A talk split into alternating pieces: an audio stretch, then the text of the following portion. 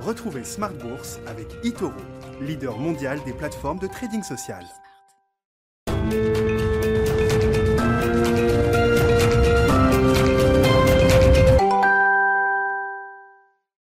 Bonsoir à tous et bienvenue dans Smart Bourse. Smart Bourse, votre rendez-vous bourse deux fois par jour en direct sur Bismart à midi et demi tout d'abord.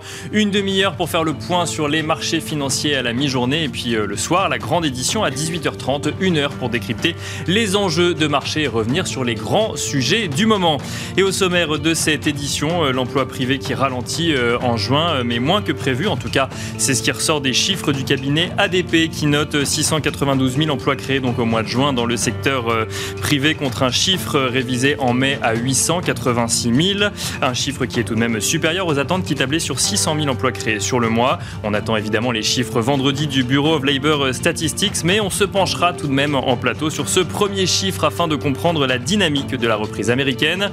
On a également pu prendre connaissance ce matin de l'inflation en zone euro pour le mois de juin, une inflation qui ralentit selon les données préliminaires Eurostat et qui passe de 2% en mai à 1,9% au mois de juin. Si la progression des prix de l'énergie euh, décélère au sein de l'indice des prix à la consommation, euh, cela reste le plus grand facteur de progression de l'indice, suivi des biens industriels. Nous reviendrons également sur ce chiffre dans Smart Bourse afin de comprendre le contexte économique euh, en Europe, mais aussi le contexte de marché.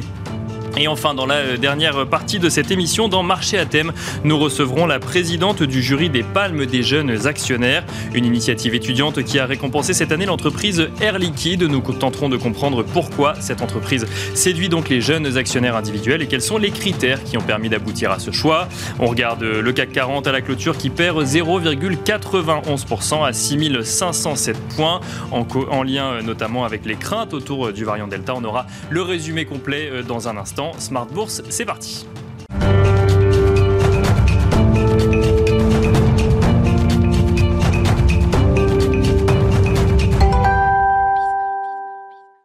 Et on commence donc avec Tendance, mon ami, un résumé complet de l'actualité boursière du jour proposé par Alix Nguyen depuis la salle des marchés de Bourse Direct. La bourse de Paris clôture en nette baisse de 0,91% à 6507 points. En cette dernière séance du premier semestre, le marché aura été marqué par une forte volatilité. Elle s'achève sur un gain de près de 18%. Les investisseurs sont toujours plus inquiets quant à la progression du variant Delta. Il pourrait compromettre la reprise économique qui se profile. Et celles qui en font les frais, ce sont les valeurs cycliques avec en ligne de front le secteur automobile. La prudence est donc de mise sur les marchés, d'autant plus qu'on attend la publication vendredi du rapport sur l'emploi de juin euh, aux États-Unis. Elle pourrait être déterminante quant à l'orientation des achats d'actifs euh, de la Fed. S'agissant des statistiques qu'on découvre aujourd'hui, selon l'enquête ADP, le secteur privé américain a créé 692 000 postes en juin contre 600 000 anticipés par le consensus Bloomberg. Le solde de mai a cependant été révisé à 886 000 contre 978 000 initialement annoncés. Du côté des valeurs à suivre, Essilor Luxotica a approuvé la finalisation au 1er juillet de son projet de rachat du groupe d'optique néerlandais Grand Vision pour 7,2 milliards d'euros. Cette annonce met un terme à un feuilleton commencé il y a près de deux ans. Engie s'apprête à donner le coup d'envoi d'un processus, euh, d'un processus d'enchère pour une partie de ses activités de service. Les premières offres sont attendues en septembre pour une entité nouvellement créée qui pourrait être valorisée entre 5 et 6 milliards d'euros. Orpea revoit son objectif de croissance annuelle du chiffre d'affaires pour 2021 à la hausse à plus de 7,5% contre au moins 6% précédemment. Orpea a également annoncé six nouvelles acquisitions en Europe. Le groupe chinois de VTC Didi Global est coté pour la première fois aujourd'hui après avoir levé 4,4 milliards de dollars via son IPO.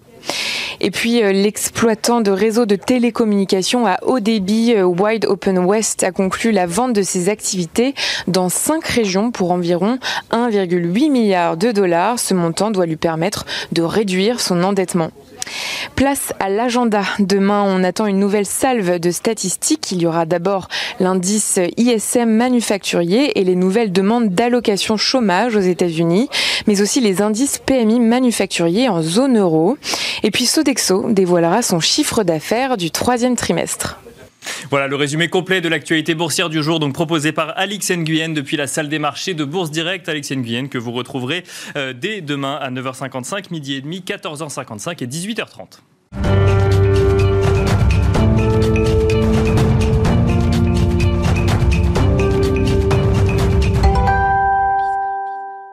Et c'est parti à présent pour Planète Marché avec deux experts euh, en plateau. Alain Pitous, euh, tout d'abord, bonsoir. Bonsoir. Vous êtes senior advisor ESG euh, e et à vos côtés Mabrouk Chetouane, bonsoir. Bonsoir. Vous êtes responsable de la stratégie et de la recherche de BFT IM. On est le 30 juin, à l'heure de faire le bilan semestriel hein, de cette première partie de l'année. Donc on va commencer par ce bilan sur les marchés, mais aussi en matière de contexte ou de reprise économique. On parlera, bah, pourquoi pas, hein, de politique monétaire, une fois n'est pas coutume, un petit peu de politique budgétaire. Et puis on évoquera évidemment avec vous cette grande thématique d'investissement qui est euh, l'ISR, hein, peut-être au travers de, tous ces sujets. Mais je vous propose de rentrer euh, tout de suite dans le vif du sujet, peut-être avec vous, euh, Mabrouk Chetouane, sur bah, le bilan des six premiers mois de l'année, sur les marchés actions. On a l'impression que tout va bien dans le meilleur des mondes, ça grimpe. On regarde aux États-Unis le Dow Jones plus 12%, le S&P 500 plus 14%, le S&P 500 qui a inscrit 33 niveaux records depuis le début de l'année. À chaque fois qu'il monte, il inscrit un nouveau record. Le Nasdaq plus 13%, le Russell 2000 plus 17%. Et en Europe, bah, c'est pareil, hein, le CAC 40 plus 17%, le DAX plus 14%. J'arrête là, hein, je pourrais continuer, mais tout va bien. Finalement, tout est au vert euh, sur les six premiers mois de l'année, Mabrouk Chetouane. Bah, euh, ce qui est très intéressant dans les chiffres que vous avez mentionnés, c'est surtout l'avance de l'Europe par rapport aux États-Unis. Alors, mhm. tout le monde, effectivement, se souligne effectivement la performance des marchés européens, mais en même temps, on avait euh, beaucoup de retard. Alors, oui, tout est au vert et c'est très simple. Hein. Encore une fois, on a un soutien euh, indéfectible des politiques budgétaires et monétaires euh, à la réouverture aux États-Unis, qui a été plus précoce qu'en Europe, parce que la campagne vaccinale a démarré plus tôt. Il y a eu beaucoup plus de finalement de, de, réussite de ce côté-là. En Europe, on a pris plus de retard. Il y a eu des reconfinements, mais finalement, ce retard cyclique, ben, on va pouvoir le récupérer, ce qui donnera finalement un déphasage aussi cyclique entre entre les États-Unis et, la zone euro. Le marché, le price, d'ailleurs, c'est pour ça qu'on a une surperformance relative des, euh, des, marchés européens par rapport au marché euh, américain. Et donc, in fine, euh, quand, on va, quand on regarde même les résultats des entreprises au premier trimestre qui étaient plutôt bons, les résultats au deuxième trimestre vont être aussi très bons apparemment, enfin en tout cas de, de ce qu'on attend. Donc, au final, on a une conjonction de facteurs qui fait qu'il était difficile mis à part catastrophe évidemment euh, de nouveau euh, avec un nouveau variant euh, possiblement encore plus dangereux que les précédents, il était difficile d'envisager finalement un scénario différent que de celui-ci. Alors on dit ça ex post, c'est très facile. En début d'année, c'était pas gagné non plus quand on voyait que pas forcément aussi serein quant à la reprise économique et quant, à la campagne de vaccination par exemple, ne serait-ce qu'en France ou en Europe. Ça. Mais finalement, le, le, game changer a été évidemment au mois de novembre dernier quand on a eu la découverte, la mise au point des vaccins qui a permis de renverser la donne. Et on voit bien qu'à partir de cette date-là, globalement euh, la confiance, mais quelle que soit la métrique que vous preniez. Hein. donc prenons par exemple les anticipations même d'inflation sur les marchés, hein, qui étaient quand mhm. même très moribondes, avant même finalement qu'on ait la confirmation qu'on puisse sortir de cette situation de pandémie. Euh, et bah, depuis cette date-là, ça ne fait que monter. Alors justement, c'est très intéressant de voir qu'aujourd'hui, on plafonne, on atteint des points d'inflexion, notamment aux États-Unis. Est-ce que le pic d'activité est encore devant nous ou derrière nous? Moi, je pense dire qu'il est plutôt derrière nous. La grande question, on l'attendait effectivement pour le deuxième trimestre. Est-ce qu'il est devant nous, derrière nous? Donc on l'a passé pour, selon vous? Ah oui, on l'a passé. Et puis, euh, ce qui a été rappelé effectivement en début d'émission, c'est-à-dire sur les chiffres d'activité, sur le chiffre du, marché du travail, on aura peut-être la confirmation demain ou l'infirmation de ces chiffres. Mais on a quand même pas mal d'indicateurs qui laissent penser qu'on a un pic d'activité qui a eu lieu quelque part au deuxième trimestre aux États-Unis. Donc, il est derrière nous, puisqu'on est mhm. sur la fin de ce dernier. Et donc, in fine, euh, là, on rentre dans une forme d'inflexion. Alors, on restera sur des niveaux de croissance relativement élevés aux États-Unis. On arrive de très haut. On va commencer à ralentir. Et là, c'est véritablement le dilemme pour la Banque centrale. Qu'en gros, on va avoir une économie américaine qui ralentit graduellement, doucement, une inflation qui va pas ralentir aussi entre guillemets, aussi fortement que l'activité économique, puisqu'il y a un peu plus d'inertie finalement dans l'inflation. Et in fine, donc on va être assez attentif à cette banque centrale qui va devoir communiquer sur sa stratégie politique monétaire, qui, on doit l'avouer, hein, donc est encore assez flou pour le moment. Donc on n'a pas de. On a quand même un début de calendrier. On, oui, mais bon, ça, ça n'engage. Un certain nombre de déductions aussi, mais. Voilà, mais euh, ça, ça n'engage entre guillemets que ceux qui veulent bien croire qu'en 2023 il se passerait quelque chose au niveau de la politique monétaire. C'est encore très très loin. Là, à plus, à plus brève échéance, on a besoin de savoir finalement quelle va être la politique, enfin, la forward guidance de la Fed sur notamment la politique de rachat, etc., de, des, des obligations d'État américaines. Dans un contexte où la politique budgétaire, on le sait, on aura l'occasion d'en reparler, restera hyper proactive puisque mhm. le Joe Biden, l'administration américaine, a réussi à obtenir un nouveau plan d'infrastructure moins ambitieux que ce que c'était initialement, mais de 1200 milliards de, dollars qu'il va falloir tout de même financer. Alors, euh, bah, Alain Pitous, après, euh, finalement, ce sommaire hein, qui nous a été proposé par Mabrouk Chetouane de tous les sujets qu'on va traiter dans, dans, l'émission. Désolé. Et, on reviendra sur, ce sujet, sur ce sujet de l'emploi, mais peut-être d'abord bah, sur, ce, sur ce bilan marché-action à mi-année, euh, sans mauvais jeu de mots, parce que la thématique ISR vous est, vous est chère, mais tout est au vert finalement. Oui, alors, ce que je dirais, c'est qu'on a fait en six mois plusieurs années de marché boursier, en fait, en une seule année, au-delà des, de, l'ampleur, mhm. effectivement très importante, 17%, hein, euh, enfin pour le, enfin, entre 15 et 20% suivant les marchés, euh, avec euh, une rotation importante. c'est quand même un peu la petite nouvelle par rapport à ce qu'on avait pu connaître les années précédentes, où c'était quand même assez monolithe, les valeurs de, les, croissance, les tech, les tech, le luxe en Europe, et puis, et puis voilà. Donc ça, ça, fait, ça avait un peu biaisé la vision qu'on avait des marchés, parce qu'on avait des marchés visiblement euphoriques, enfin sur des niveaux très élevé avec euh, des, différenciations très importantes. Là, on a eu une rotation et en même temps, c'est pas vraiment une rotation parce qu'en fait, euh, les valeurs dites de croissance euh, ont plafonné pendant quelques semaines, puis là, elles sont reparties. oui, c'est ça. En fait, on est on est retourné sur d'autres valeurs, mais on n'a pas quitté finalement les valeurs de croissance. Voilà, c'est ça. C'était un petit arbitrage qui était quand même pas très très violent, mais enfin qui était aussi logique parce que si on reprend le secteur bancaire par exemple, qui était très à la peine depuis des années, il suffisait de pas grand chose pour le faire repartir très fortement en bourse puisque les niveaux atteints sur, euh, euh, en pondération était mhm. quand même finalement assez faible. Donc ça, c'est quand même la première chose. La deuxième chose, moi, l'élément un peu, on va dire, de, de, choc de marché, enfin positif, un choc positif, c'est euh, bon, l'élection euh, de Biden et dans la foulée, euh, une succession de plans énormes qui ont joué aussi sur ces histoires de rotation avec les anticipations.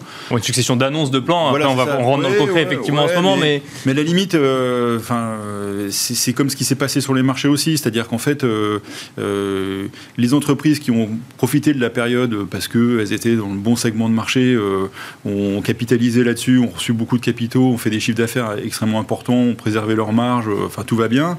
Et les autres ont été quand même largement soutenus, ce qui fait qu'on a pu enjamber gentiment euh, la crise en se disant maintenant on repart, il y a des plans, on est parti sur une visibilité assez forte de, de, plans, donc les marchés sont partis à fond dans ce schéma-là.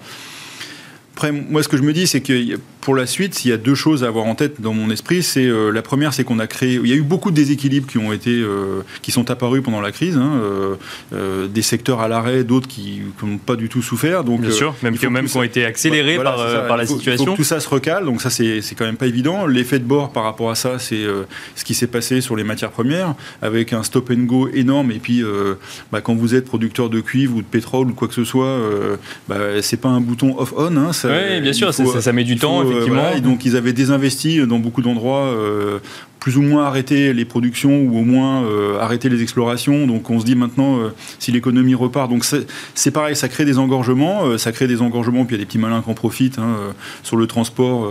si, on faisait, le calcul des, des, des, containers, on s'apercevrait qu'il en manque quand même un certain nombre. Ils disparu, il n'y a pas eu de guerre. Hein, donc donc ça n'est pas que des désengorgements. il y a peut-être un petit peu de volonté. Mais, mais, ça joue quand même parce que bah, il y a des endroits où ça fait un peu monter les prix. Donc je pense que voilà, il faut recaler tout ça. Pareil, on parlait de l'emploi euh, très rapidement. Euh, bah, il y a eu, euh, on a vu aux États-Unis, on sait en Europe de ce qu'il en est quand on, quand on finance un peu des chômages partiels, etc. Le, retour à l'emploi est pas évident parce que ça mhm. peut être une période de, prise de conscience qu'on peut faire autre chose, qu'on a envie de faire autre chose, qu'on a de nouveau les possibilités de faire autre chose quand on était sur des métiers qui plaisaient moyennement avec des salaires assez bas. Donc tout ça, ça crée un déséquilibre. Même chose sur l'inflation. Ça crée des tensions d'inflation, et d'ailleurs qui sont essentiellement américaines, hein, parce qu'on avait les chiffres. Oui, bah ça, effectivement, on a, on a montré en introduction que effectivement. C'est pas énorme, hein, les, les, chiffres. L'inflation est peut-être un sujet dans les deux zones, zones géographiques, mais pour des raisons différentes. Pour oui, et puis, euh, enfin, pour le moment, en zone euro, euh, c'est pareil, il y a des endroits, il y a des pics, et, puis on n'a pas forcément le même calcul, mais en tout cas, euh, ces choses-là vont se calmer. après, c'est quand est-ce qu'on revient à une situation normale? Si on revient à une situation normale, si on revient à notre croissance potentielle classique, que ce soit en Europe ou aux États-Unis, bah, on va être un petit peu déçu. Hein. Donc c'est aussi on va peut-être traverser une période comme ça de quelques semaines, quelques mois de réajustement dans les anticipations parce que l'euphorie ne peut pas durer éternellement comme ça. Puis on voit bien que les États aussi, à un moment donné, vont se poser des questions de reprendre ou au moins de ralentir ses budgets ou, moins, ou de les concentrer sur des choses plus, plus précises. Donc euh, un, pic d'euphorie finalement sur ce premier semestre, euh, dont, et oui, on serait arrivé euh, au, pic de cette euphorie, et là, il faut s'attendre finalement à un retour à la réalité, un réajustement Oui, alors après, ça peut faire comme ce qui s'est passé sur les, les valeurs de, croissance, hein, c'est que finalement on fasse ce qu'on appelle, nous, notre jargon, ce que veut rien dire d'ailleurs, une consolidation à plat, c'est-à-dire un marché qui yoyote pendant des semaines et des semaines sur des niveaux niveau euh, moyen, enfin niveau qui, enfin moyen par rapport à ce qu'on pourrait espérer Bien sur sûr, la suite, qui se reproduisent pas. On va pas refaire 17%, je pense, sur le prochain semestre et qu'on fasse comme ça euh, un peu de, un peu de, de, pendant quelques semaines, le temps que euh, bah, on se reprojette sur quelque chose qui soit un peu différent, peut-être une normalisation aussi sur les taux, j'y crois pas trop, mais pourquoi pas. Enfin, vous voyez, c'est ce genre de choses qui peuvent euh, un peu calmer les marchés. Plus, bon là, on n'en parle même plus parce que, enfin, je suis un expert en, épidémiologie maintenant, mais enfin, on n'en sait rien de ce qui va se passer sur le vaccin. Oui, oui, bien sûr. il y, a, effectivement le sujet du, des, du ou des variants. Bon là, en l'occurrence, actuellement, c'est le variant Delta, mais bon, il y a eu le variant, enfin, il y a eu d'autres variants. Juste un autre point qui peut aussi quand même à un moment donné, alors, je sais pas, euh, peut-être euh, tu, tu, vois autre chose, mais euh, je pense que cette différenciation qu'on a eue, on, on s'est paradoxalement, dans, une crise qui était mondiale, on s'est tous recentrés sur notre zone, notre pays, notre et les grands pays occidentaux. Mais euh, là, en, termes d'investissement, vous voulez dire ou de manière, même de manière plus générale Oui, bien sûr. Que, euh, il y a quelques semaines, on a revu un peu euh, venir des un peu des thèmes thématiques oui, d'économie locale, de, de, de, réintégrer la production au niveau national. Il y a des endroits où ça va pas du tout, du tout, du tout, et on va pas sortir de cette période. L'Europe, les États-Unis, on se demande comment est-ce qu'on va revenir à la normale après un pic d'euphorie euh, vous, vous, allez en Amérique latine, vous allez en Afrique, vous allez dans pas mal de pays d'Asie, l'Inde en particulier, euh, où euh, on n'est pas du tout dans une problématique de reprise et d'euphorie. Hein. Oui, c'est vrai que là, déjà, on, voit ça via le biais des marchés actions et des marchés actions européens, enfin, occidentaux, européens ou aux États-Unis, effectivement, mais ça, n'est pas révélateur de la réalité économique mondiale. Ce, recalage, il peut quand même, à un moment donné, on peut se dire, bah oui, c'est quand même des pays qui, qui drivaient la croissance euh, précédemment. les BRICS, plus personne n'en parle. Bien sûr, les fameux émergents voilà, qui, euh, euh, voilà, je pense que ça, c'est. Il y a, une nécessité pour avoir une espèce de croissance mondiale un peu vertueuse, d'avoir effectivement des zones qui ne sont pas en souffrance. Parce que ah, sinon, effectivement, là, là, on a une, une, dichotomie très très forte entre les pays vaccinés, ou du moins qui ont accès à une vaccination à grande échelle, et des pays qui sont encore obligés, on l'a vu avec certains pays d'Asie du Sud-Est, qui reconfinent parce que pas le choix finalement. Parce que exposés effectivement à, ce, à, une, à une reprise épidémique, et ne disposant pas effectivement des moyens euh, médicaux et financiers permettant effectivement une vaccination à grande échelle. Et donc on ne peut pas se permettre non plus, mais c'est valable pour euh, beaucoup de choses, hein, donc euh, d'avoir d'un côté des moteurs de croissance historiques comme les pays émergents qui, qui, qui, sont aujourd'hui en, pleine crise en quelque sorte, et d'avoir finalement des économies européennes et américaines qui voient entre guillemets des rebonds mécaniques, parce qu'il ne faut pas se leurrer, là encore une fois, on ferme, on rouvre, mécaniquement, la croissance va être positive. Mais qu'est-ce qui se passe finalement? On est dans une économie aujourd'hui mondialisée. Euh, on a beau effectivement crier un peu sur tous les toits qu'on veut relocaliser, mais ça, en l'occurrence, ben là, il faut être réaliste aussi et raisonnable. On ne va pas relocaliser des centaines de milliers d'emplois en France du jour au lendemain. Ça va prendre beaucoup de temps. Il y, a le temps de l'annonce, après il y a le temps de la volonté politique, après il y a le temps de l'action. De l'exécution. Et on a bien vu qu'avec ne serait-ce qu'un vaccin, c'était compliqué d'exécuter. Alors avec une relocalisation industrielle, une logique en tout cas, c'est encore plus compliqué. Et donc, in fine, il va falloir composer avec, euh, si je puis dire, ces pays qui ont besoin, qui, qui, qui, sont des appuis en termes de croissance.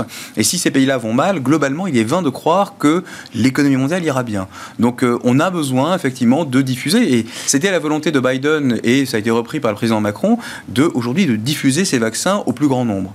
Mais ça veut dire quoi, par exemple? Ça veut dire qu'on euh, a vu la Chine repartir la première et finalement rentrer dans cette, euh, dans cette phase un petit peu de, de consolidation, les États-Unis en fait prendre le même, euh, le même chemin et l'Europe également, et qu'il il faut qu'on attende que ça, ça aille jusqu'aux autres pays émergents ou qu'on accélère et qu'on fasse, part, fasse partie de cette bah, accélération soit, on raisonne de manière séquentielle en disant bon, la Chine est repartie, donc ça ralentit, les États-Unis sont en train de ralentir, l'Europe est en train de repartir, ça va ralentir quelque part au T3, T4 mais ça, c'est limite, c'est attendu. Et finalement, peut-être que 2022, il va falloir envisager une diffusion effectivement vaccinale à plus grande échelle au niveau mondial, au niveau des émergents pour leur permettre justement d'asseoir les conditions d'une reprise euh, pas chaotique, justement. Mhm. On n'a pas besoin effectivement de mouvements erratiques, ni les marchés, ni les économies, ni qui que ce soit. Et donc, in fine, on va peut-être réfléchir en 2022, euh, à un moment donné, à se dire ben, comment, quelles conditions doit-on réunir pour pouvoir permettre à ces, ben, pour permettre à ces pays-là pardon, de pouvoir repartir de manière saine et sereine. Et euh, il n'y a pas d'autre possibilité. À un moment donné, la solidarité mondiale doit, doit effectivement opérer. Et on ne peut pas imaginer effectivement sortir d'une crise mondiale en étant aussi fragmenté que le monde ne l'est aujourd'hui. Et surtout que bah, on, voit, alors effectivement, on, peut en parler euh, dès maintenant. Si on prend ça via le prisme du plan de relance euh, européen, il y a quand même un autre sujet qui est quand même euh, dont le, le, enfin, le fait d'en parler a été très accéléré, c'est ce sujet de l'investissement ISR, de la transition, enfin en tout cas l'investissement ISR pour financer cette transition énergétique, pour financer du coup pour faire face aux, enjeux, aux enjeux climatiques, qui est là un sujet j'ai envie de dire de demain, mais en fait d'aujourd'hui et presque d'hier, euh, Alain, Pitous, et où là aussi il va falloir une réponse mondiale. Donc euh, on, est finalement face à des enjeux où, si, si, je comprends bien ce que vous nous dites, c'est qu'en fait il ne faut pas forcément raisonner en termes d'Europe, États-Unis, Chine, mais euh, de raisonner de manière beaucoup plus globale en fait sur tous les enjeux qui attendent les, économies demain. Bah, en fait, pour moi, je vais tirer une leçon de la crise qu'on vient de traverser, c'est que bien évidemment on a des frontières, on a des réglementations locales, on a de la fiscalité locale, etc. à un moment donné, euh, il va falloir se poser d'autres questions parce que euh, les, les, les, enjeux sont pas du même ordre et euh, de la même euh, euh, problématique à plus ou moins long bah, terme. On s'est rendu compte que les virus s'arrêtaient pas aux frontières et on imagine que les, les hausses de température non plus. Et, oui. Mabouk le disait, on voit bien, pour régler un problème de pandémie mondiale, il faut des vaccins. Et puis, alors effectivement, on vaccine les gens de notre rue avant de commencer à vacciner les gens du pays d'à côté. probablement, enfin, c'est un peu logique aussi, quoi. Enfin, mais heureusement qu'on était dans quelques zones quand même qu'on qu'on a pu travailler comme ça, parce que les réponses sur les problèmes graves doivent être prises de manière mondiale. Et euh, la problématique du climat et, euh, et de cette transition, moi j'appelle ça la transition juste, c'est-à-dire que ce que veut faire l'Europe, c'est euh, tout simplement de faire en sorte que les flux d'épargne, plutôt qu'aller sur des actifs qui demain sont condamnés, bah, ils accompagnent des investissements sur des, supports et des financements et des transitions 2021 mais le, sujet, enfin, c'est vraiment, il faut bien avoir ça en tête. Hein, c'est que l'Europe est aussi en train de travailler sur des problématiques d'accompagnement social, euh, parce que euh, euh, un îlot de prospérité dans un océan de misère, ça ne peut pas fonctionner. Bien sûr. Que on, en revient, on en revient finalement à la même problématique décrite par, par effectivement. Mais ça sera pareil sur le plan financier et ça sera pareil sur le plan des investissements. C'est qu'à un moment donné, et le plan alimentaire, c'est-à-dire que on a des sujets terribles qui sont devant nous, parce que quand nous on a des problèmes de d'alimentation et d'agriculture, euh, dans certains pays, c'est un problème de famine. C'est-à-dire que c'est une statistique, vous allez la regarder, parce que j'ai échangé il n'y a pas longtemps avec des, collègues sur ce sujet, en, leur disant, euh, effectivement, la pauvreté a baissé dans le monde depuis 20 ans, mais on se retrouve depuis 5 ans, et c'était avant la crise pandémique, avec un niveau de famine qui réaugmente dans le monde. C'est on peut, ce n'est pas possible de tenir comme ça très longtemps. Donc, euh, alors au début, euh, ça fait quelques titres dans les journaux, mais à un moment donné, ça devient euh, physique pour la planète. Donc, ce genre de problème, il va bien falloir les adresser. Et il y a bien des pays, il y a beaucoup de pays qui peuvent pas l'adresser tout seuls. Donc, c'est des sujets qu'il va falloir mettre sur la table et puis bah, admettre que bah, l'économie doit être probablement sur certains aspects administrée, et puis d'autres, bah, il faut gérer ces flux financiers. C'est le, schéma du plan européen, c'est-à-dire que oui, là, pour le coup, on a mis sur la table pour tous les pays de, de, de la zone euro un enjeu avec une réponse commune. Bon, on a, on a effectivement entendu. Mais, c'est ça, en fait, le sujet, c'est qu'il est double le plan européen. Il est, il est un, budget, et on voit bien que c'est difficile de, de, mettre en place des, des flux budgétaires à l'échelle européenne. Il faut, faut se mettre d'accord, etc. Mais l'autre enjeu, et ce que fait l'Europe, c'est qu'elle oriente les flux financiers. Oui, et ça, euh, et c'est l'épargne. C'est quoi C'est 46%, alors ça c'est du, budget, enfin de, en tout cas du plan de relance français, 46% euh, adressé directement pour euh, faire face aux, enjeux climatiques. Donc ça va quand même dans le, dans, le sens de cette... Bien sûr, bien sûr, mais, mais le, relais, parce que le, on voit bien qu'il a fallu une grosse crise quand même pour que ce budget se soit, soit mobilisé pour, bien sûr, cette transition juste. Hein, attention ne pas oublier ça. En fait, il a fallu une crise effectivement pour qu'on se mette d'accord au niveau européen et en plus pour aller vers euh, mais, pour accélérer dans cette transition là. toute la réglementation, elle va dans le sens de, euh, on va arrêter les financements euh, de pas verts, on va dire, pour faire simple, faire vraiment très caricatural, pour aller vers du, gris, du vert clair, du gris clair, pour aller vers du vert clair et du vert foncé quand même. Hein. C'est, et ça, je pense que dans beaucoup d'esprits, c'est pas encore tout à fait présent, mais c'est pourtant ce qui va se passer. Mais en fait, au-delà de l'investissement vert, c'est essayer d'investir dans des, dans des entreprises qui n'apportent pas ce qu'on appelle en économie des externalités négatives. Ça, oui, en gros, euh, euh, au-delà, au-delà du, euh, au-delà de l'idée de verdir les économies, si on va essayer de les qu'elles soient moins marron, si je puis dire. Donc, les rendre durables. Très coloré, cette émission. Hein. Voilà. Donc, mais, mais, mais, en fait, toute cette thématique-là, ça, ça, renvoie tout ça, un truc très simple en, en, théorie économique, enfin, qui renvoie à la théorie des jeux, c'est des équilibres coopératifs et non coopératifs. C'est-à-dire qu'en gros, aujourd'hui, on est dans un équilibre non coopératif, clairement. On a plutôt intérêt, enfin, certains acteurs ont intérêt à avoir des pays bouger leur ligne. On voit que l'Europe est assez proactive d'ailleurs sur beaucoup de dossiers d'ordre sociétaux. Donc aujourd'hui d'ailleurs encore, euh, on a une réunion à Paris à ce sujet euh, et sur des ordres, sur des questions environnementales. Et on sait qu'on ne peut pas résoudre effectivement la question si on travaille de manière locale. Il faut travailler de manière globale, un équilibre général en quelque sorte qu'il faut travailler. Et euh, on nous apprend en théorie des jeux que si un équilibre non coopératif est forcément sous-optimal. Et aujourd'hui malheureusement, il faut qu'on sorte de ce schéma-là d'équilibre non coopératif. Il faut qu'on arrive vers plus de coopération au niveau mondial, que ce soit au niveau vaccinal, que ce soit au niveau environnemental, que ce soit au niveau sociétal, voilà, et fiscal. Et d'ailleurs, ce qui est très intéressant, c'est que les Américains, qui étaient très éloignés maintenant depuis euh, maintenant 40 ans finalement de cette thématique coopérative sont en train de, de, de changer un peu la donne avec effectivement l'administration américaine présidée par Joe Biden. Bien sûr. L'impôt mondial effectivement. Alors certains disent que euh, oui mais à quoi ça sert finalement de faire payer des impôts quand on verse des subventions à côté? C'est vrai. Donc ça peut être un comportement stratégique derrière. Mais en même temps il y a c'est la première puissance économique mondiale qui propose aujourd'hui effectivement de faire payer un impôt au niveau global, au niveau mondial à toutes les entreprises. Et ça, c'est quand même une avancée, certes mineure, mais une avancée quand même significative pour essayer de changer déjà de paradigme. Et peut-être qu'effectivement, ça, ça, amorcera une nouvelle impulsion qui facilitera la transition vers un monde entre guillemets un peu plus vertueux et durable.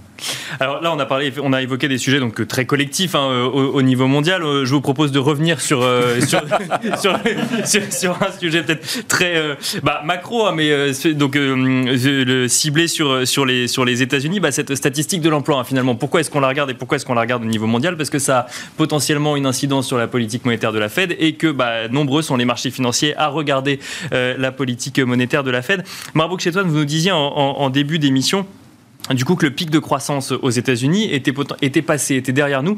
Pour, pour autant, les gens ne retournent pas travailler. Alors il y a effectivement, euh, ou en tout cas, il n'y a pas suffisamment de création d'emplois euh, aux États-Unis. Alors on a parlé effectivement de ces, de ces subventions hein, qui, euh, qui, qui, peut, qui, peut venir, qui peut venir expliquer, de, secteurs en fait qui ont vu les gens bah, trouver d'autres activités et qui peinent à, ré, à réattirer. Mais quand même, quand on regarde, en fait, on, se dit mais qu'est-ce qui va pas finalement? Enfin, l'économie est repartie. Il y a des liquidités pour les entreprises, mais on n'arrive pas à créer des emplois parce qu'on n'arrive pas à trouver euh, finalement de gens euh, pour travailler. Alors il y, a quand même un enseignement dans chaque crise aussi. La crise de 2008 a euh, mis en exergue ce qu'on appelle des effets de flexion. Des gens qui sortent du marché du travail pour différentes, différentes raisons. Donc, on a constaté aux États-Unis, par ailleurs, une diminution de la mobilité. Les Américains sont très mobiles d'un État à un autre. Mhm. Et on a vu que la crise de 2008 avait un peu fragilisé ce schéma. Euh, il y a toujours, in fine, dans une crise, en plus une crise d'une telle ampleur, euh, il est très compliqué, entre guillemets, de revenir à la normale immédiatement. Donc, globalement, il y a des ajustements à se faire. Des secteurs qui sont euh, en, en, difficulté, qui ne parviendront pas à réembaucher immédiatement, d'autres secteurs qui sont plus avancés. Donc, globalement, on ne peut pas retrouver un niveau d'emploi ou un niveau de chômage ou un niveau de taux de participation au taux d'emploi, parce que c'est aussi d'autres métriques qui sont importantes à regarder, euh, de celles qui, celles qui prévalaient avant la crise. Ça, c'est le premier point. Deuxième point, alors, le rapport sur l'emploi euh, ADP n'est pas forcément celui qu'on regarde le plus. Non, bien sûr, c'est celui de vendredi, effectivement, euh, Mais bon, ça donne une première estimation qui n'est pas toujours corrélée, effectivement. Voilà, Un peu plus volatile, etc. Mais il y a quand même de l'information à prendre. Déjà, donc, euh, la, création d'emplois par rapport au mois dernier est en, est en baisse. Mhm. ça, c'est le premier point. Donc là aussi, on ne peut pas non plus rester sur un rythme d'emploi qui, entre guillemets, est celui qu'on a connu il y a quelques mois, puisqu'encore une fois, on était en pleine recovery.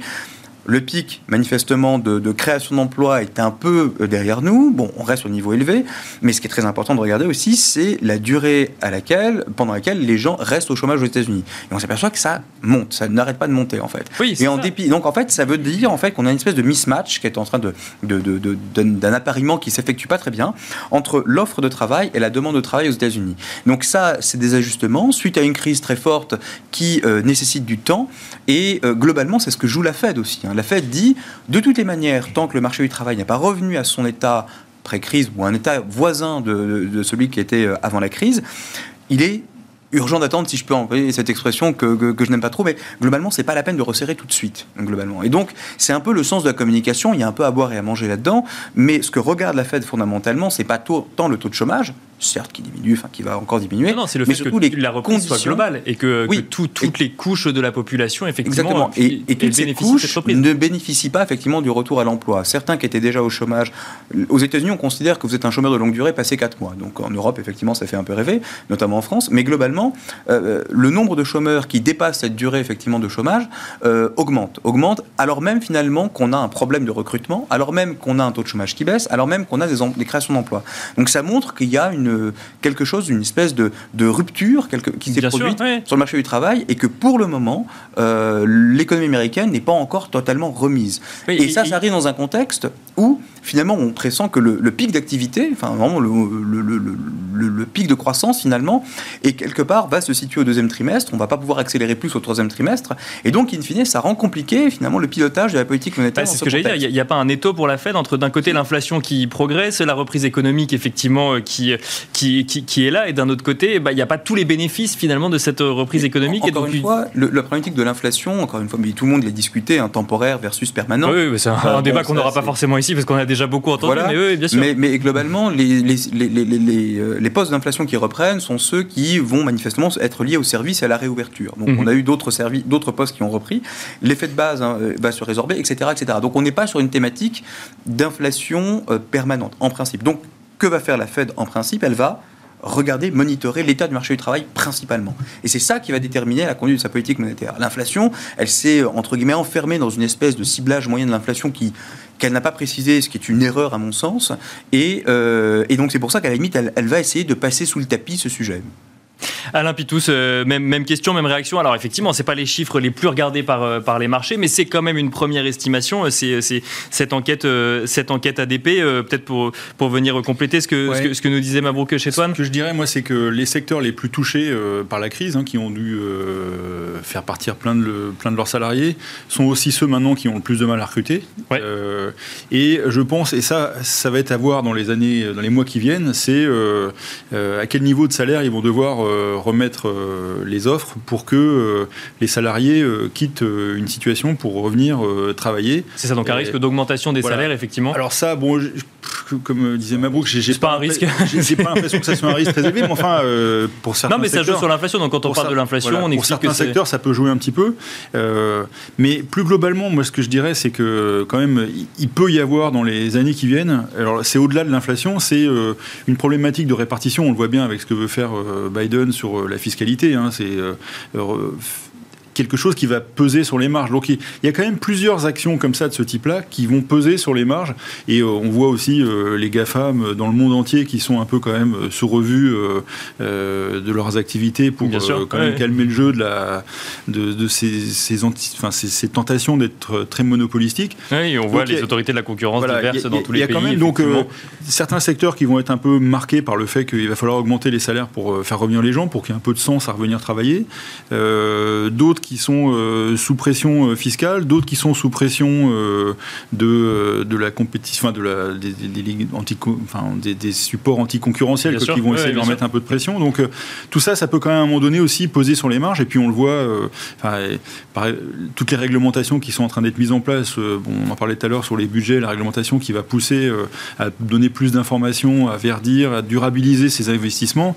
à court terme, ça pèse quand même un peu sur les marges, malgré tout, quoi qu'il en soit. Après, est-ce qu'on peut le réimputer sur le. Donc les ça, clients. Ça, peut être de nature effectivement à, bah, jouer un petit peu sur. Euh, dans une période où euh, il y a toujours un peu ce flou euh, dans les dans les quelques trimestres qui arrivent sur la visibilité qu'on peut avoir de la croissance et des marges des entreprises. Quoi. Donc tout ça est un peu le temps que ça se remette en place. Il y a un petit peu de flottement qui peut arriver sur les marchés. C'est quand même par rapport à ce qu'on a connu, on est quand même bien payé en ce moment quand même. Un, un, un, petit point très rapide quand même sur ce sujet-là, c'est que cette notion du coup de transition énergétique énergétique et donc d'investissement ISR, même si c'est, et effectivement, on, le sait, une, demande de beaucoup d'investisseurs et même une demande du, grand public, ça peut avoir un impact à court terme quand même sur les, marges des entreprises et donc ça va se normaliser, mais on est sur du, là on parle du court terme, hein, pas du moyen ou du long bah, terme. à partir du moment où vous installez des normes, c'est forcément un coût. alors après, ce coût, normalement, il est censé se retrouver plus tard. Mais moi, je dirais qu'il y a un autre coût de la, transition, c'est que il y a là aussi par la réglementation, puis par les demandes des investisseurs, il y a deux ans, tout un tas de demandes, on n'en entendait absolument pas parler. Euh, oui, bien sûr. Parce que euh, voilà, c'était pas un sujet. On, on avait, j'ai eu le débat euh, sur d'autres plateaux où on parlait de la transition. Oui, on va y aller, mais il y a encore besoin de pétrole, machin. Enfin, regardez ce qui se passe. regardez le rapport de l'AIE, il est très clair. Il faut accélérer très fortement. Et l'histoire, l'espoir de passer du pétrole, et, enfin, on va quitter le charbon, puis on va aller sur le pétrole, et puis après on va aller sur le gaz, et puis après on ira sur je sais pas quoi, et on va maintenir le nucléaire, etc., avant de passer euh, aux énergies renouvelables. Mais ce scénario-là, il tient pas la route par l'accélération qu'il y a en ce moment du réchauffement climatique. Donc ça veut dire quoi? Ça veut dire que cette transition, elle a un coût des entreprises qui vont jouer le jeu, qui vont mhm. investir. Donc euh, tout investissement est dangereux. Hein. donc euh, à partir de là, vous risquez trop bien de vous retrouver avec un investissement qui n'aura servi à rien. Par contre, ce qui est, euh, on évoquait, on parlait des couleurs, euh, ce qui est brun et ce qui est brun foncé et tout ça, ça va prendre une balle dans la tête et il ne faudra pas en avoir dans les portefeuilles quand ça va craquer. Regardez tout ce qui est coté euh, lié au charbon mhm. a pris une grosse gamelle en bourse, voire a fait faillite aux États-Unis pour les endroits où on avait de la visibilité. Bah, si vous appliquez ça au major du pétrole, il y a quand même beaucoup d'investissements qui vont plus rien valoir. Alors pas dans six mois, peut-être que le pétrole il va passer à 100 dollars.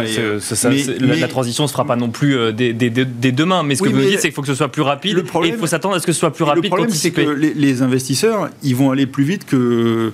C'est ça, c'est les investisseurs qui donneront le rythme. Bah oui, c'est eux qui vont dire bah, moi je veux plus de pétrole dans mes investissements. Et puis comment vous faites dans ces cas-là? Il y en a plein les benchmarks. Donc euh, vous voyez, c'est on est dans une période qui va être de. Oui, mais avec, ce questionnement de euh, l'investisseur dit je veux plus de pétrole dans mes investissements. mais, euh, c'est pas encore aujourd'hui à ce point-là. Mais aujourd'hui, ils veulent pas de charbon. C'est déjà ça. Imaginons, mais derrière, donc du coup, bah, très bien, on vous met du, panneau solaire ou de l'éolienne, mais là pareil, il faut des matières premières pour pour, pour les créer. Et ça, par contre, on n'appuie pas sur un bouton on-off pour reprendre. Il y a quand même aussi un peu d'éducation à faire là-dessus. C'est que, bon, une éolienne, ça fonctionne avec du cuivre. Du cuivre, effectivement, le bilan carbone du cuivre, il est absolument désastreux.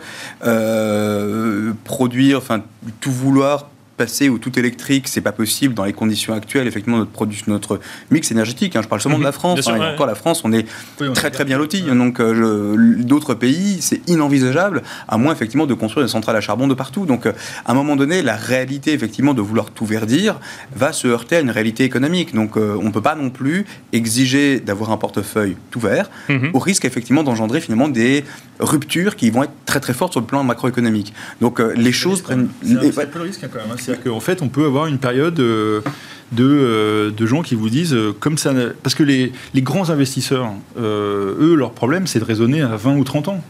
Et dans 20 ou 30 ans, enfin, donc, euh, ils vont pas ajuster, c'est aussi des gens qui peuvent pas bouger leur portefeuille à la minute, mais par contre, ils sont très puissants. C'est-à-dire que le jour où ils désinvestissent, où ils arrêtent simplement de supporter ces investissements-là, vous savez, il y a eu des rapports qui sont sortis sur les banques et, la, et leur bilan, c'est-à-dire que si ça valait zéro, tous leurs investissements euh, et toutes leurs aides, enfin, tous les, tous les crédits qu'ils accordent à ce secteur-là, euh, ça couvre pas leur, enfin, ils sont hors ratio, quoi. Donc, mhm. toutes ces problématiques-là, on va les avoir à un moment donné. Et le marché, quand vous êtes gérant, quand il y a un risque, même un risque potentiel que d'autres prennent en compte, vous êtes obligé de le prendre en compte. Donc euh, il y a cette problématique qui n'est pas cohérente avec euh, peut-être la macroéconomie sauf à faire des, choix qui sont, euh, qui sont très importants de, ralentissement. Donc, euh, mais, donc avec cette idée de pédagogie ou avec cette idée d'urgence peut-être plus, pré, plus, plus prégnante chez les investisseurs. mais il y, a, en fait un acteur qui peut effectivement euh, changer complètement la donne, c'est la puissance publique.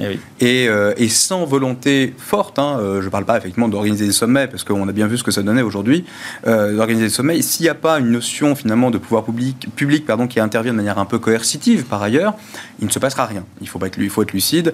Euh, la finance peut être effectivement puissante pour réallouer des capitaux, mhm. d'accord, mais sans volonté politique, il ne pourra pas effectivement se passer. Mais je trouve que les choses, là aussi, ont bien changé en quelques temps. C'est-à-dire qu'en fait, euh, euh, il faut trois conditions. Hein. Il faut qu'il y ait une prise de conscience. Et là, je pense que nos grands dirigeants, globalement, ont pris conscience. Après, il y a des cas, bon, on n'y peut pas grand-chose. Hein. Pauvre Trump, des gens comme ça, qui sont des papilles, hein. ouais, mais c'est des papilles, enfin, il faut qu'ils passent la main. Bon, bref. Donc, il y a une prise de conscience, il y a de l'argent. Parce que euh, il y a de l'épargne, effectivement. Il y a, puis même il y a de l'argent. Enfin, je veux dire, euh, les banques centrales savent euh, mobiliser des capitaux. Bien sûr, l'hélicoptère monnaie peut servir aussi effectivement à la transition énergétique. et on sait ce qu'il faut faire. Donc après, c'est effectivement, c'est une volonté, arriver à faire les choses de manière cohérente ensemble pour pour le mettre en œuvre. Mais, alors, mais il faudra pas être, il faudra pas être brun à ce moment-là parce que politiquement, ça passera plus et vous aurez je pas l'assistance. Je reviens à l'actualité parce que bon, du coup, je fais quand même le lien avec l'actualité. Ce plan de relance, ce plan de relance.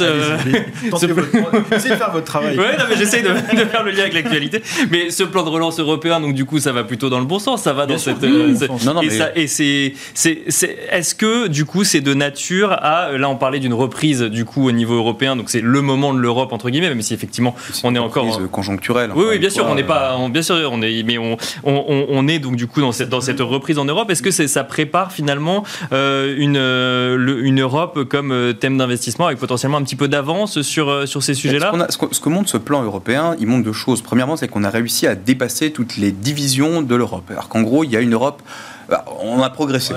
on, a... progressé.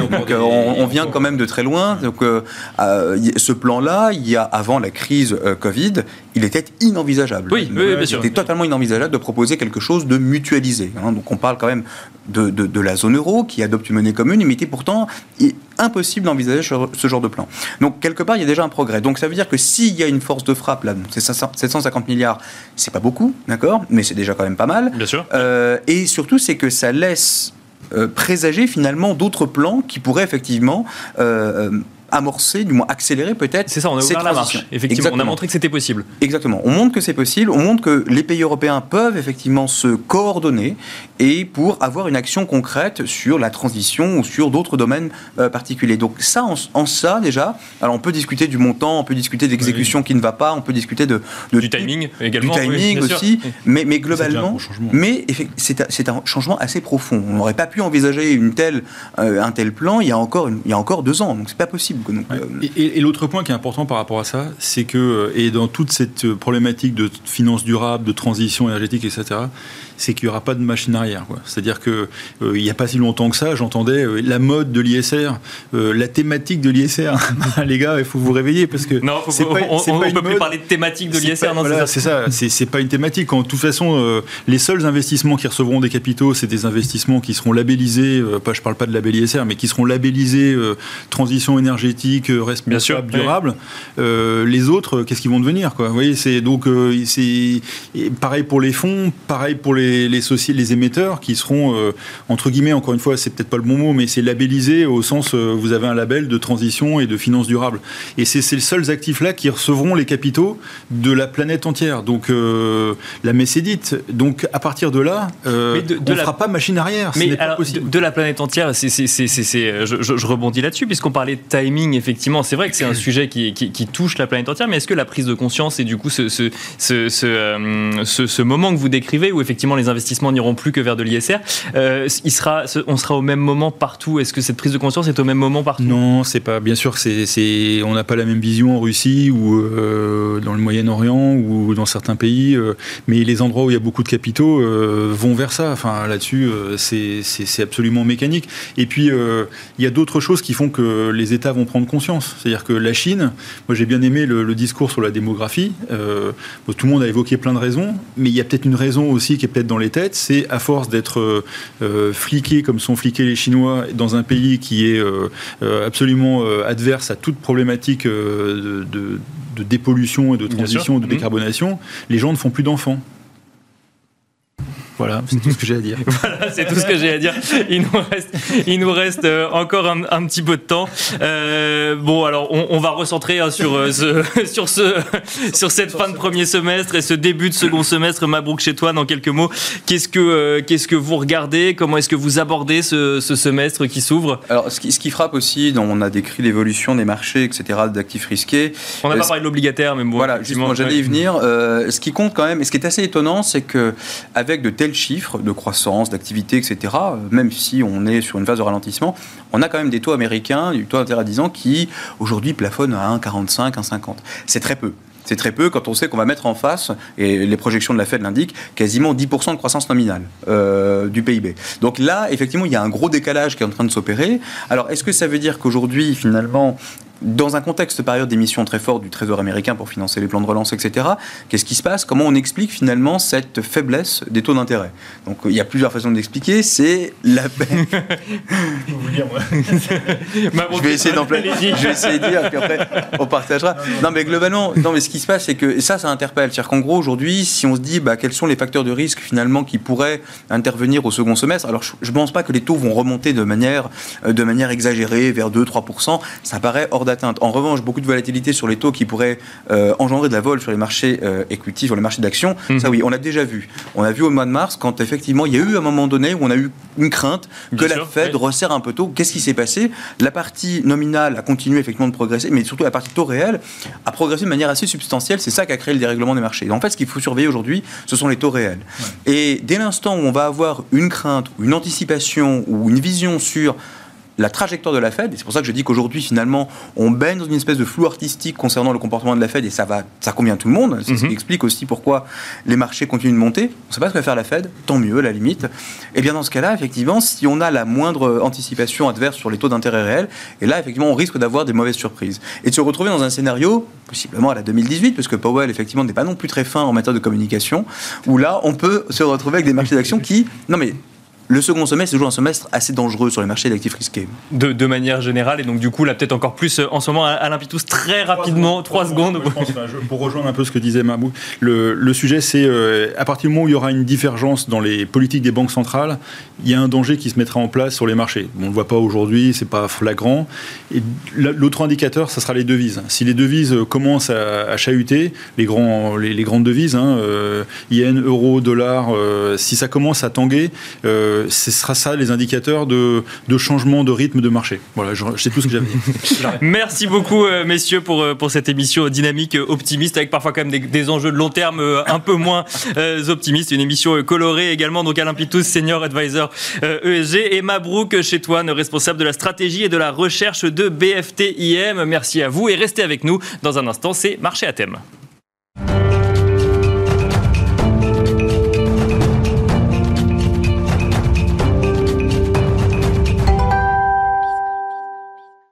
Marché à thème, on se concentre à présent euh, sur une initiative portée par des étudiants, euh, la Palme des jeunes actionnaires 2021, la sixième édition euh, d'un prix créé par l'EDEC Business School, mais aussi par la Fédération des investisseurs individuels. Et on en parle avec Alix Roche, étudiante à l'EDEC et présidente du jury. Bonsoir Alix Roche. Bonsoir Nicolas. Bienvenue dans Smart Bourse. Alors racontez-nous hein, cette Palme des jeunes actionnaires 2021, qu'est-ce qu'elle récompense? Bah Déjà, je vous remercie. Et ensuite, effectivement, les Palmes des, des jeunes actionnaires. C'est un projet signé F2IC et EDEC. Ça fait depuis 2016, on est sur la sixième édition. Et c'est un projet pour les étudiants, par les étudiants, qui se concentrent sur la finance. Et donc par les étudiants qui euh, élisent une entreprise, c'est ça? Plusieurs. Plusieurs euh, entreprises. Il y a plusieurs palmes, effectivement. Il, y a la, il, y a la, grande palme, si je puis dire, la palme d'or, et il y a ensuite différentes palmes, on y, on y reviendra. Mais euh, d'abord, une, la, palme d'or, qui on va, on va la donner, hein, évidemment, de toute façon c'est public, c'est Air Liquide. mais quels sont les... Quels sont les qu'est-ce qui, enfin, quel est le, le, classement en fait? Quels sont les critères que vous regardez pour élire la Palme d'Or donc des, des, jeunes actionnaires Alors on a une méthode qui euh, est en deux temps. Euh, la première, on a une méthodologie qui est quantitative, sur laquelle on va se baser sur la performance et le couple risque-rendement. D'accord. On va sélectionner avec ça 15 entreprises euh, qui, sont, qui font partie du 440 et du Next 20 à la base, on est sur un panel de 60 entreprises. D'accord. Sur ça, on va avoir un autre screening qui est lui qualitatif, donc tout le suivi de l'actionnaire et euh, de l'investisseur, comment il va être pris en charge là où il va mettre l'argent. D'accord. Donc euh, sur ça, on a d'autres critères et on va avoir Air Liquide qui cette entreprise. Bien sûr, cette euh, entreprise gagnante du coup. Cette entreprise gagnante qui a performé sur l'ensemble des critères, qu'ils soient quantitatifs ou qualitatifs. Et donc sur, sur, le côté quantitatif, donc du coup on imagine assez facilement, et sur le côté qualitatif, là on est vraiment sur la prise en charge de, de, l'actionnaire, c'est ça? Exact. En fait, euh, Air Liquide, on pourrait être très clair, euh, ce différencie par, on va dire, deux grands thèmes. Euh, le premier, c'est qu'il se concentre sur des axes de développement nouveaux, euh, qui sont complètement d'actualité. On est sur la santé, la technologie, euh, ça intéresse et ça fonctionne. ensuite, ils ont un autre truc qui est quand même super sympa et sur lequel nous, on, se concentre beaucoup, c'est l'actionnariat individuel et surtout les jeunes. Et ce qui est sympa chez Air Liquide, c'est qu'ils font des interventions dans les jeunes, dans les jeunes générations, que ce soit euh, au lycée mhm. ou dans les grandes écoles ou universités. D'accord, donc ils viennent voir les actionnaires, euh, les jeunes actionnaires individuels ou les futurs jeunes actionnaires individuels là où ils sont finalement. Complètement. Et là euh, se pose un, problème de manière générale qui est donc l'accès à l'information et la, pédagogie et l'éducation financière. Et eux viennent directement apporter l'information, qu'elle soit précise, concise. Et, et c'est vraiment utile pour, pour nous parce qu'on est dans un marché et dans un monde où l'information vient de tous les côtés.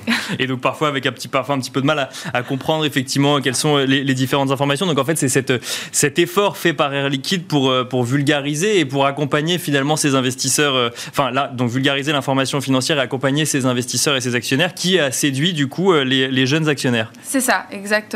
On est sur une génération qui est séduite par le fait qu'il y a un vrai engagement vert, un engagement de long terme d'investissement. Et donc c'est aussi à la fois un risque mais aussi une sécurité.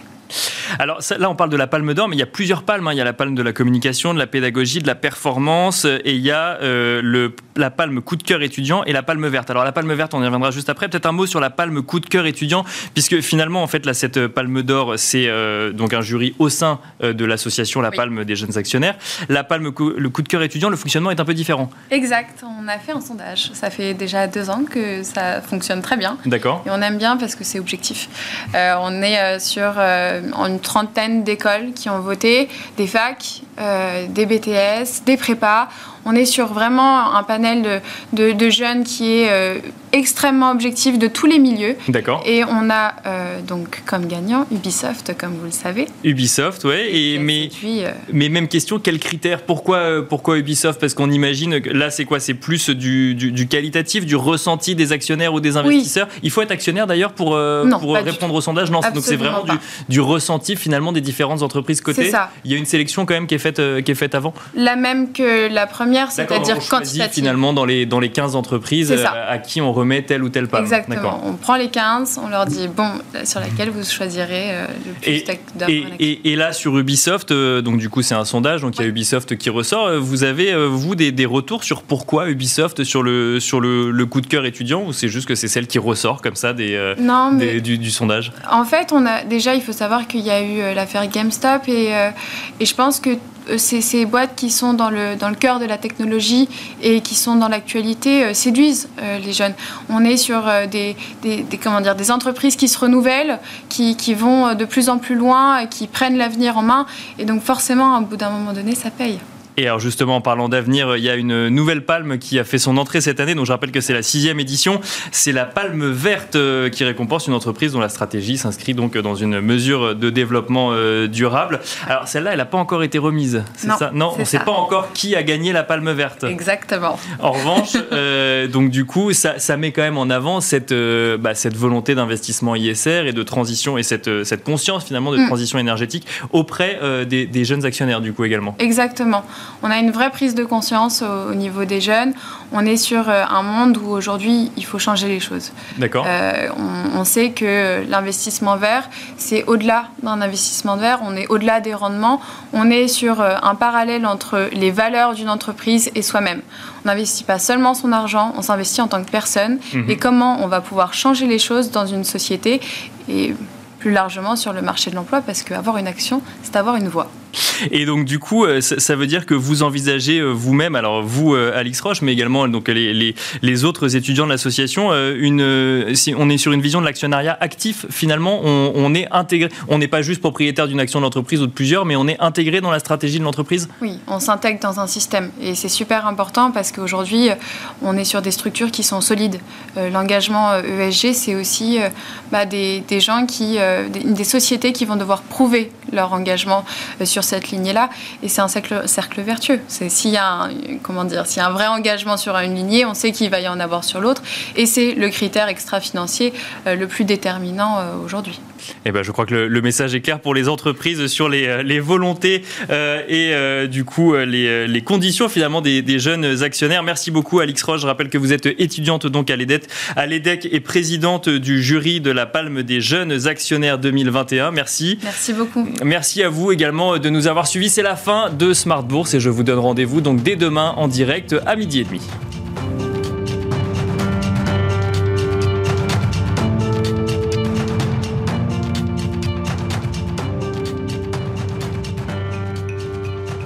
C'était Smart Bourse avec eToro, leader mondial des plateformes de trading social.